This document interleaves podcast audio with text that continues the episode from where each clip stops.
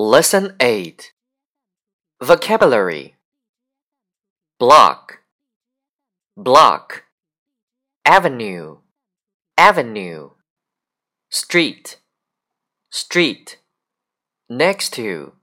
Next to. At the corner. At the corner. Opposite to. Opposite to. Underpass. Underpass sidewalk, sidewalk, building, building, crossing, crossing. Practical sentences 1.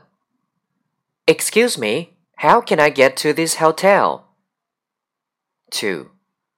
Which way is north? I seem to be lost. 3. Do you know where I can find this museum? 4. How far is it from here? It's about 20 minutes by cab. 5. Go straight down this street.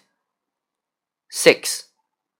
Go down that way for three blocks and that's it. 7. Turn left at the traffic light. 8. What's the best way to get to the Times Square? 9. Take bus number 7.